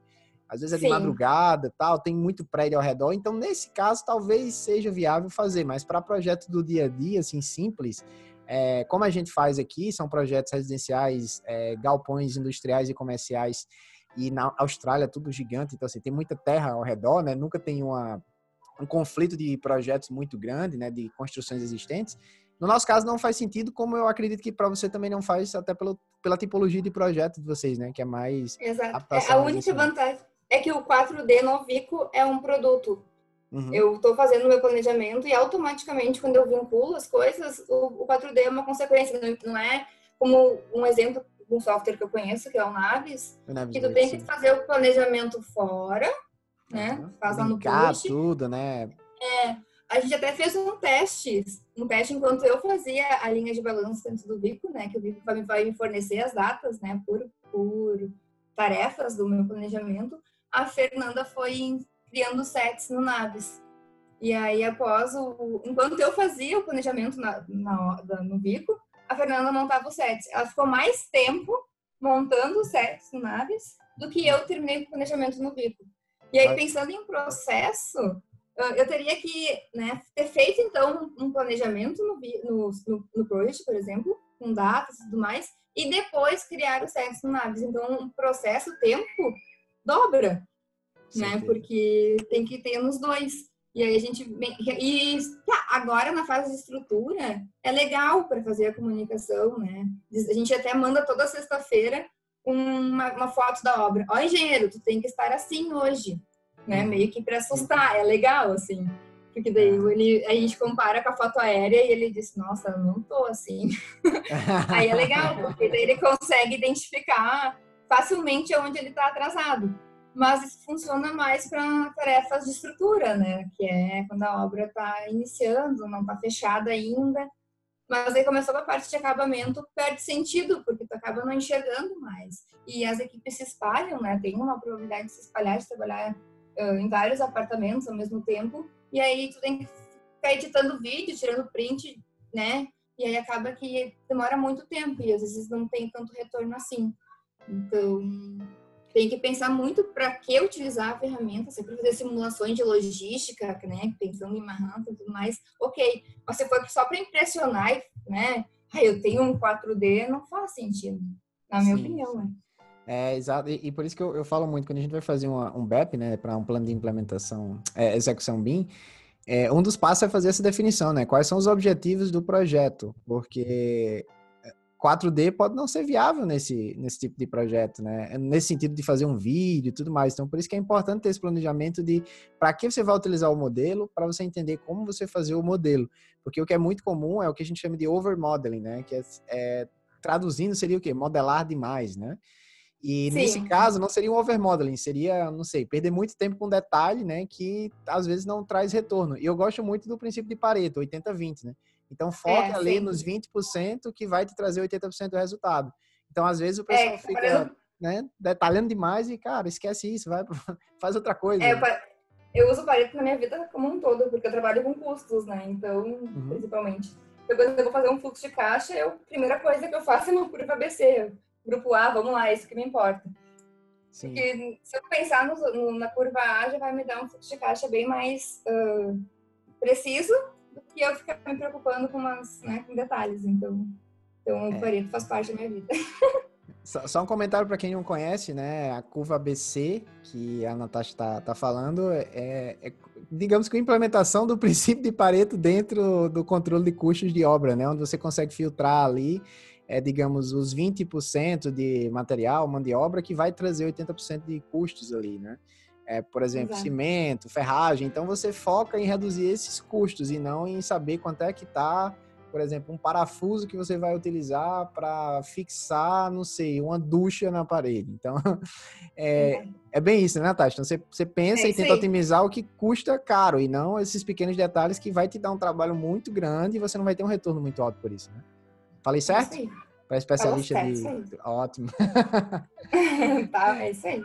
É, eu, eu, tenho mais uma pergunta para te fazer, tá? E você já falou um pouquinho sobre isso, mas eu queria cavar um pouco mais tua tese de mestrado, tá? Dissertação, né? Dis, não, não desculpa, me... dissertação, dissertação de mestrado. Tese é muito, tese é muito forte. É muito forte, tá, tá bom. Dissertação, vamos falar a dissertação tá. de mestrado dissertação. da Natasha.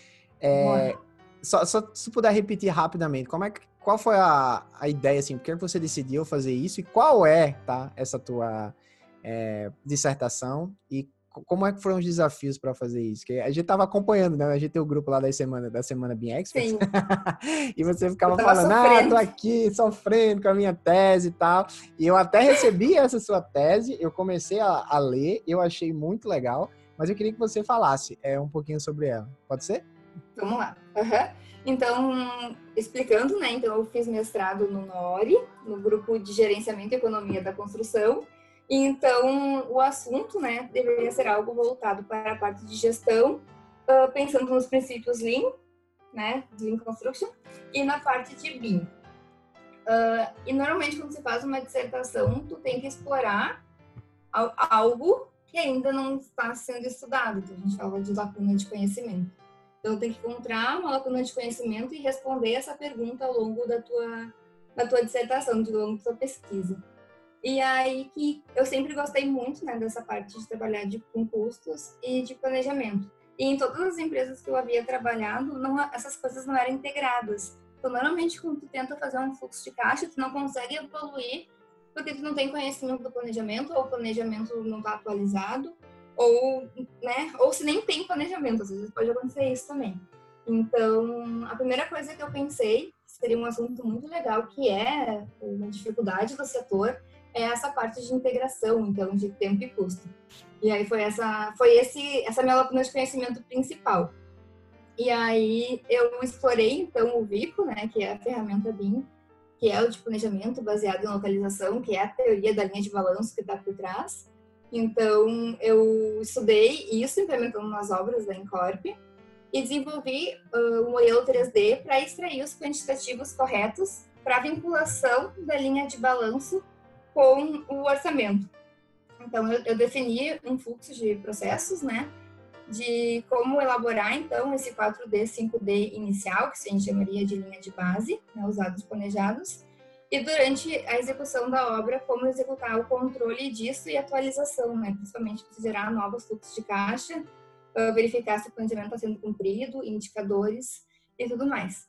Então, eu elaborei um, um, fluxo de processo, né? Começando desde o início, com modelagem, elaborando o planejamento, elaborando o orçamento, integrando os dois e depois aplicando o Less Planner, que é uma sistemática, vamos dizer assim, de planejamento, onde a gente divide o planejamento em longo, médio e curto prazo, e aí a gente define pacotes de trabalho semanais e depois faz um planejamento mensal para que se controle melhor a obra como um todo. Então, esse planejamento vai evoluindo. E aí eu peguei a minha gestão de custos e integrei a esse Last Planner, né? Que é um que é algo que já é bem utilizado entre as empresas, que é o famoso PPC, que a gente chama de uma forma coloquial. Então, basicamente foi isso. Então, eu tive que estudar tanto a gestão de custos como planejamento e o BIM para isso. Então, acabou ficando uma dissertação bem grande, deu 180 páginas. Eu até tenho que reduzir agora um pouco para poder publicar, porque eu estou no limite das páginas. E é, é isso. Foi... É só por isso que eu não terminei ainda de ler, tá? Mas eu já comecei. é. E no final eu tive quatro estudos, que normalmente meus colegas normalmente fizeram dois. Eu tive quatro, porque eu tive a oportunidade, né, de ser na empresa que eu trabalho. E aí, e como eu sofri bastante, né, e eu quis implementar realmente a ferramenta antes de, de terminar minha dissertação, então acabou que eu peguei, fiquei praticamente três anos, dois anos e pouquinho de tempo de pesquisa. Normalmente é um ano só, então eu tive o dobro do tempo, uhum. o dobro de estudos. Isso fez com que eu escrevesse um pouco demais, eu acho. Sim. Mas e aí, mas a minha ideia era dar a solução completa de como iniciar né, principalmente essa parte de 4D e 5D, como elaborar esse, esse modelo inicial, né, e aí como fazer essa parte de controle durante a execução e como alimentar novas obras, né, principalmente. Quando a gente fala de custos, é muito importante a gente ter indicadores atualizados, né, de consumo de material, de custos unitários, para que um novo orçamento seja feito corretamente. Então, eu tive todo esse estudo inicial, né, de como como fazer tudo isso e no final saiu um, um método, método de, de processo ali, então foi bem, foi bem bacana. E até que foi legal na minha banca. Não sei se já participou de alguma banca de mestrado, assistiu alguma coisa ou não. Já assistiu alguma defesa de mestrado? Arthur? Já, já. Não sei se a que tu assistiu foi assim, mas lá na, no Nori, uh, tu, tu, defende, né, durante 45 minutos, e normalmente são três pessoas. E aí, no final, ah, o trabalho foi bom, nanã, mas eles não ficam falando das partes boas, né? Eles criticam o que eles acham que poderia melhorar e tudo mais. Então, é 45 minutos tu defendendo o teu trabalho, né? E uma hora e meia levando críticas. Apanhando. É, aí tu sai daquele negócio aí, nossa, que merda que eu... Nossa, eu só, né, fiquei dois anos pesquisando e, né, só levei críticas. Uhum. Mas aí, mas faz parte. Qualquer defesa de mestrado é assim. E aí não adianta só escutar as coisas boas, né? E é. aí eu saí de lá pensando, nossa, será que ficou bom mesmo? Porque foi tanta crítica, né? Mas qualquer trabalho de, mestrado é assim. E foi legal porque eu quis desenhar todo o processo, então eu quis fazer uma, uma coisa ampla para resolver o mesmo problema da empresa. E aí, normalmente, os, os, trabalhos de mestrado são focados em um único problema pequeno. E eu quis, talvez, abraçar o mundo.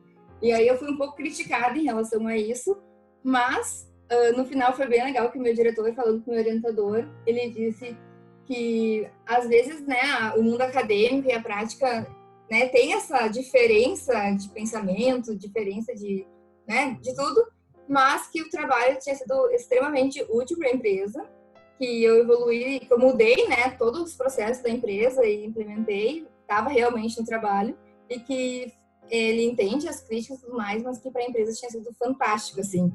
E aí foi muito legal ouvir esse feedback do meu diretor, né? Então, é, uh, eu sempre eu fui muito comentar, prática. Eu ia comentar isso agora. É, no meu caso, eu não, não fiz mestrado, tá? Eu fiz só pós normal, então não cheguei a fazer defesa. Mas quando eu fiz o meu TCC lá na, na faculdade, na universidade, né? Eu fiz na Universidade Federal da Paraíba. Eu fiz focado em BIM também. E eu fiz bem prático. Foi bem parecido, assim, é, com o que você fez, com foco muito prático. No meu caso, foi implementação BIM em escritórios de engenharia estrutural. Como eu falei, eu trabalhava com engenharia estrutural no tempo, né? Tava nesse, nesse foco. E, cara, o pessoal da minha banca, eu achei engraçado que até o meu orientador criticou na, na banca. Eu falei, pô, cara, por que você não, não criticou antes? Do... por que não criticou antes de fazer, né? Antes de apresentar, ele tinha lido já o trabalho e tal. Eu achei bem, bem curioso isso. É, mas, assim, eu tive algumas críticas na, no quesito acadêmico de como realmente de, deve ser o TCC, só que para a parte prática, para mim, foi fantástico. Por quê? Porque eu usei aquele conhecimento para muita coisa. Inclusive, eu apresentei o mesmo trabalho que, que eu fiz nesse TCC no Autodesk University Brasil 2016. É, isso levou, a mesma apresentação foi feita no BIC, em São Paulo e Lisboa, que foi quando eu conheci lá o Antônio, sabe?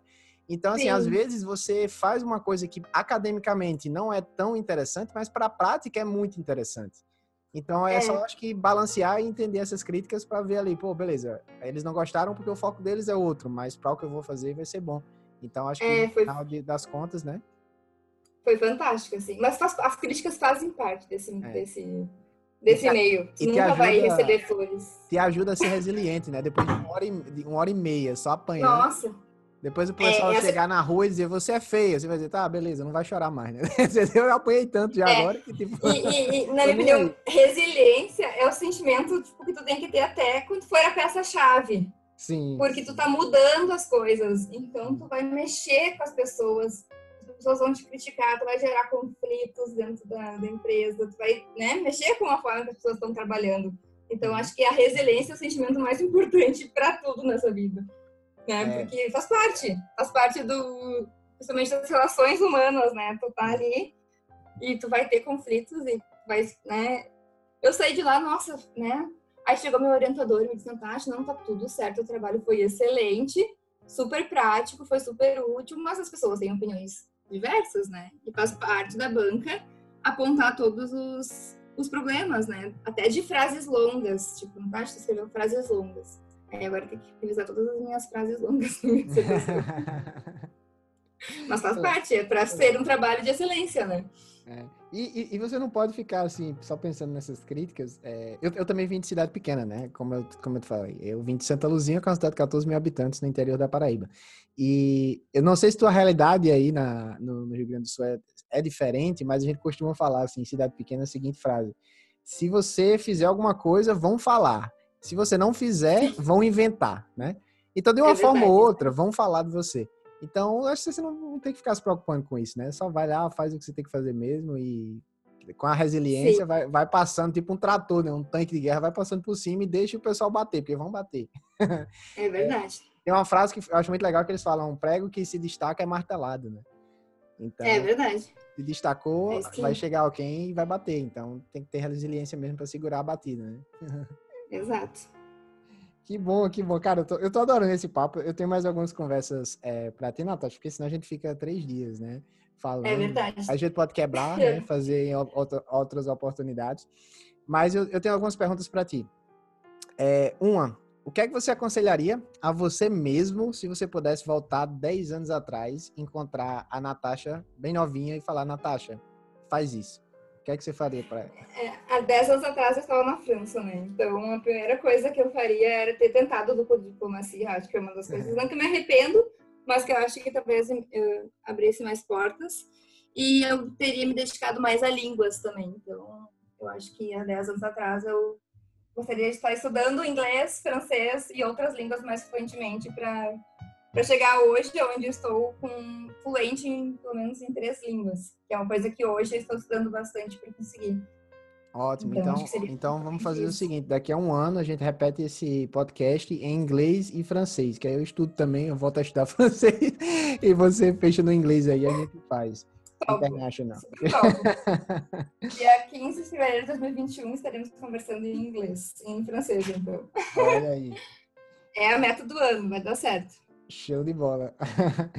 É, outra pergunta, como é que você imagina o nosso mercado daqui a 10 anos? 10 anos é um tempo muito grande, longo, né? Para imaginar Pois é, em 10 anos mudou muita coisa, né? Se for parar para pensar. E eu acho que essa mudança vai ser cada vez mais rápida, né? Mais, ser cada vez mais acelerada. Eu consigo imaginar nosso setor em, em 10 anos super industrializado, assim, e as coisas vindo mais prontas para obra a gente extinguindo o tijolo, talvez o, o, né, o tijolo um por um. Acho que eu vejo a gente fazendo de uma forma mais industrializada e mais automática. E principalmente nossos canteiros de uma forma mais tecnológica, assim, controle de estoques, uh, né, é, almoxarifados das obras um pouco mais organizados, usando QR Code de uma forma mais inteligente para controlar estoque, controlar a entrada e saída de materiais, Uh, vejo fazendo controle de datas, que é uma coisa que eu faço hoje de forma manual, vejo utilizando aplicativos para isso, uhum. uh, vejo tendo um controle financeiro de uma forma mais automática também. Porque às vezes uh, chega a nota fiscal no canteiro, aí tu cadastra no teu sistema de gestão, e aí gera um relatório, às vezes essa nota fica dois, três dias parado lá na obra, né? Então, acho que eu vejo esse processo de gestão financeira e de suprimentos de uma forma mais automatizada do que hoje, para a gente ter os dados uh, financeiros de custos tudo reais, né? De uma forma mais, mais automática. Vejo também um sistema que é algo que eu trabalho muito, né? Que é o sistema de gestão financeiro. Então, vejo os RPs, né? Que, que são esses tipos de softwares mais automatizados, sem precisar tirar muitos relatórios para analisar dados. Vejo dashboards lindos, assim, para a gente controlar os nossos custos, tempo, processos. Eu vejo um, uma, muito tecnológico no nosso setor daqui das anos. Talvez não, exist, não existam outras profissões que existam hoje, né? Talvez vão existir novas profissões. E, mas eu vejo o TI, né, a tecnologia da informação, mudando nossas vidas. Eu vejo muito isso em 10 anos. Que massa. Então, voltamos... Não sei se tu tem a mesma opinião. Sim, sim, sim. Ah, o mundo está mudando tão rápido, né? A gente fala que 10 anos é mais que uma, digamos, abstração, mas quem Mas eu não quero chegar em 10 anos, eu quero que demore que passar. É, cara. Mas, é, quando a gente faz essa volta no tempo, né? E pensando 10, daqui para 10 anos, a gente vai estar em 2030 já, cara. Que louco, né? Então, não quero chegar na casa é, dos quatro ainda. Vamos, vamos deixar como tá, né? Mas pensando assim, é. a gente tá abstrai, né? Porque eu acho que, não, não, acho que ninguém hoje consegue dizer, ah, daqui a dois, 10 anos vai estar de tal forma. Eu acho que quem imaginaria que 10 anos atrás a gente estaria como hoje, inteligência artificial, empresas como é. a Amazon, né? Que todo o sistema de logística dos caras nos galpões é automatizado por robô, né? Então imagina Exato. futuramente as obras da gente assim também. Seria ótimo, né? A indústria da construção, ela tem uma tendência mais Isso, conservadora. Eu vejo essa tecnologia. Oi? Oi? Desculpa. Cortou um pouquinho. Desculpa. Cortou um pouquinho. Não, eu vejo, uh, pegando exemplos como a Amazon, que são empresas grandes, né? E uhum. levando para canteiros de obras pequenos, né? Que não, às vezes não tem tanto recurso. Então, eu Sim. vejo principalmente isso. As coisas que acontecem hoje em grandes, né, poderosas empresas em em canteiros de obra normais. Assim, Mais simples, né? Nossa, e o que aconteceu na China agora, né? Em 10 dias fizeram um hospital monstruoso, cara. É, em 10 dias a gente não faz um modelo BIM complexo. e os caras construíram é. um hospital gigantesco. Então, assim, eu acho que a gente tem muito a evoluir. Eu acho que a inteligência artificial vai ajudar muito isso, né? E vamos Sim. ver o que, é que vem nesses próximos 10 anos aí, né? É, e você, onde é, onde é, que você imagina estar daqui a 10 anos? Tem alguma ideia? Vamos, vamos fazer mais simples, tá? 5 anos, tá? Para ficar mais fácil. 5 anos. Então, eu, eu tô trabalhando muito porque eu tenho muita vontade de morar também fora do país. Então, de novo, me né? bastante da línguas esse ano e tudo uhum. mais. Ah, eu penso muito no Canadá, então talvez residência permanente, residente permanente ou já conseguir um emprego, alguma coisa assim na área. Então, eu me vejo daqui cinco anos estando fora do Brasil. Não que eu não goste do nosso país, mas eu gostaria de ter uma experiência internacional de novo. Uhum. E, e, e, mais, vir experts, né? E melhorando cada vez mais o setor, assim. Eu não, não gostaria de ter algo meu de consultoria, de ensinar as pessoas também, que eu gosto muito dessa parte de ensino. Uhum. Mas, principalmente, eu gostaria de, de estar morando no Canadá, que é um sonho meu que eu tenho há muito tempo, falando francês fluente, inglês fluente, e talvez né, fazendo podcast em inglês.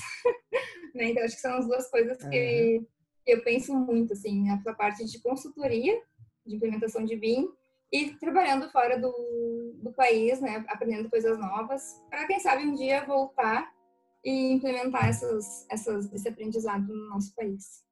Que legal, então. Então vamos ficar na torcida e quem sabe daqui a um ano a gente já faz o nosso podcast aí em línguas é, diferentes, né? em francês, em inglês, a gente vê como é que vai estar daqui a um ano. Eu acho muito legal é, medir assim essas evoluções, né, com o tempo. É verdade. Então tá aqui, tá, tá registrado, né? Tá registrado. Vamos, vamos ver o que, que, vai acontecer. Estamos é, na torcida aqui. É, outra outra pergunta, tá? É, para quem quer iniciar, quem quer aprender é, um pouco dessa área, é, você indicaria alguma, algum caminho para isso acontecer? Para quem quer um dia se tornar Natasha Sauer? Entendi. Eu acho que principalmente a pessoa tem que ser curiosa, né? Ela uhum. tem que ir atrás de conhecimento. Conhecimento não vai vir até ela. Então, acho que a pessoa tem que, ter, tem que ser curiosa. Hoje, hoje tem muita informação disponível, então tem que saber filtrar, tem que saber aprender, tem que né, ter essa vontade, paciência e sentar a bunda na cadeira, que eu acho que é principal, principalmente isso, né? Tem que saber que vai depender, vai, vai é, investir muitas horas, né, de, de leitura, aprendizado, ver vídeos e tudo mais. E se, e se tiver a oportunidade, né, que eu tive também de implementar numa empresa, acho que esse é o principal uh, oportunidade para adquirir conhecimento, adquirir experiência e saber que no primeiro momento tu não vai ser pago por isso, né? Uhum. Porque tu tá evoluindo junto e tu vai estar tá recebendo como um dinheiro normal, sabendo, né, tendo um conhecimento e é começando a mudar a empresa e ser valorizado por isso aos poucos. Então, eu acho que tem que ter esse, essa, esses pés no chão, né? De que tu tá, da mesma forma que tu tá melhorando a empresa, tu tá se melhorando, né, como profissional. E se tiver essa oportunidade de implementar e, e né, e fazer palestras, falar tudo que tu sabe, acho que é a melhor forma de, de aprender esse mundo bem, assim, na minha opinião. Adorei e complementa, vou fazer um comentário aqui, complementa, é, para quem está assistindo aos nossos podcasts, nosso primeiro podcast ele foi com o Tiago Almeida, antes da gente ter ido para Las Vegas fazer a apresentação, exatamente falando da apresentação de Las Vegas. E eu fiz uma pergunta parecida para o Tiago, eu disse, Tiago, é, quem quer começar? É, o que é que essas pessoas têm que fazer? E ele falou o seguinte: crie alguma coisa. E aí, é. voltando, voltando para o que você falou, é, eu acho muito legal o que você falou, que você não vai ser necessariamente pago por isso da primeira vez, só que teu pagamento, ele é, vem, de certa forma, parte financeiramente e parte, eu acho, em termos de conhecimento, da tua experiência, né? Então, quando você Sim. cria alguma coisa, quando você implementa, quando você realmente é, resolve ali problemas, você não necessariamente vai ser pago por isso naquele momento, mas você vai ter ali um crescimento, um conhecimento e um reconhecimento que vai te trazer mais resultados no futuro. Então, eu acho que essa, essa, resposta complementa muito. Foi só um insight que eu tive agora. Eu achei muito legal isso, sabe? Sim. É até isso que a gente fala para os nossos alunos. Cara, façam acontecer, sabe? Porque não adianta só entrar num curso. Tem muita gente que entra num curso, entra num após. Ah, agora isso vai solucionar a minha vida. E aí não faz acontecer. Só fica ali estudando, mas nunca coloca nada em prática, né? E a gente sempre diz, ó, só tem uma coisa que a gente não pode fazer por vocês aqui. É a parte... É, essa parte. É como no crossfit, né? É você ter que levantar Exatamente. o peso, né, Natasha? É, e é, é uma evolução, né? Sim. Como se fosse no crossfit. Não adianta tu querer começando levantando peso, né? Um monte de peso. Começa pequenininho, vai aprendendo com a técnica, né? E vai evoluindo, como tudo nessa vida. E, e não adianta só ler livro de crossfit também, das técnicas, né? Você também, tem que ir lá e fazer, né? Você tem que ir lá, e, e, levantar o peso. E você pode contratar o melhor personal trainer do mundo, ele vai te dizer tudo, mas se você não levantar o peso, você não vai ter resultado. Exato. Então, e outra que coisa que eu acho criativo. bem é. legal dessa parte do curso de pós, uh, por exemplo, que eu vejo, né? Eu, vou fazer, eu fui convidada agora para ser prof da PUC, uhum. né? Fiquei, fiquei bem feliz no curso de pós-graduação de BIM uhum. e do IPOG. Já tem algumas aulas marcadas lá, lá pela terra, não sei onde, não me lembro bem onde é que é, mas é, é pelo Nordeste.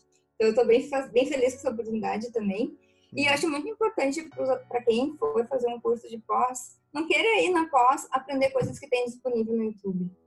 Sim. Ah, vai sabendo já alguma coisa de Revit, vai sabendo os softwares que tu quer utilizar. Não utilize o curso de pós para aprender software. Vai lá para aprender processo, para aprender o que, que tu precisa que teu modelo tenha para te chegar naquele objetivo. Não aprender a utilizar um software, né? Eu vejo muito hoje os alunos querendo aprender software na pós sendo que isso está disponível na, de, gratuito na internet, né? Tá no YouTube. Então, né? é, então vai, já um curso de pós é caro, a gente sabe disso, né? Então vai no curso de pós para aprender, né? Tipo, com os professores que estão ali com as suas experiências e tudo mais, não para aprender a inserir uma parede no Revit, como é que faz camadas numa parede. Isso tem que ir sabendo, é importante, né? É um pré-requisito da mesma forma como a gente não aprende AutoCAD na faculdade, a gente tem uma disciplina de AutoCAD, né? A gente tem que aprender sozinho para fazer os projetos e tudo mais. Tem que ser assim no curso de pós, principalmente, né? Que tá pagando muito mais caro. E, e acho que não precisa ser o curso de pós, eu acho que o curso da Bean Expert é uma, um excelente início para todo mundo que não sabe, né? Que precisa evoluir e aprender. E, e não tem condições de pagar um curso de pós, né? Porque curso de pós, a gente sabe que é um absurdo, né? É, até e... porque tem MEC, tem a questão física, né? Tem é. muito custo adicional que acaba tornando o curso bem, bem caro mesmo. Não e... que não seja importante, né? Mas é sim, é caríssimo, sim. Né? é. Às vezes a gente não tem condições disso. E, hum. e existe conhecimento disponível, né? A gente não precisa, às vezes, pagar por ele caríssimo. É só ter a força de vontade, né? Ser um pouco autodidata que a uhum. gente aprende. É, e, e, você falou uma coisa legal. É, por exemplo, todo software que é comercializado, ele tem um manual. Tipo, você está no Revit, você aperta F1. Vai ter lá um Sim. passo a passo para você fazer qualquer coisa. Então, ah, eu não sei como é que eu insiro esse comando. É só apertar F1 e ler. Vai estar tá lá, em português. Tudo passo a passo. É a melhor apostila que você pode ter, né? Inclusive, quando é eu, eu, tinha um centro de treinamento autorizado no Brasil, é, e trabalhava também, antes disso, em um, eu não criava apostila, eu pegava o que tinha do. E eu falava para os alunos: ó, oh, pessoal, estou pegando daqui, porque é a melhor fonte possível. Eu não vou perder tempo criando uma coisa que já existe. É a mesma coisa. Tem tanta aula no YouTube, tem tanta coisa. Então, quando o pessoal me pergunta, ah, Arthur, você vai fazer curso de Revit? Eu falo, galera, não faço porque tá tudo aí, cara. Tá disponível. Então, foca, como você falou, nos processos. Foca no que não tá no YouTube, né? Foca na, é. na, parte mais complexa. Aí o que pode ser feito, eu acho que é o que você fez. Você pegou o Vico, você aprendeu muita coisa. Claro, vai chegar um momento que você vai ter dificuldades e aí você contrata uma consultoria sob demanda para te ajudar é. naqueles, naqueles processos, né? Eu acho que é uma forma. É, e aqueles problemas pontuais, né? Sim. sim. Aqueles problemas pontuais, porque senão se torna. Uh, pelo menos saber do que tu tá falando antes de fazer qualquer pergunta, né? É importante isso. Então tem que ter a dúvida primeiro antes de perguntar, senão tu, vai, tu não sabe nem o que perguntar, né? Tu não tem dúvida nenhuma, tu não conhece nada. Então é, fica, é bem Fica só olhando um, um pra cara do outro naquele é, é... e não sai nada, né? Então, é, pois é. é tem, não sai nada. Tem um script ali, uma pergunta antes, né? Legal. É, Exato. É, Natasha, tenho mais uma, uma pergunta para ti, tá?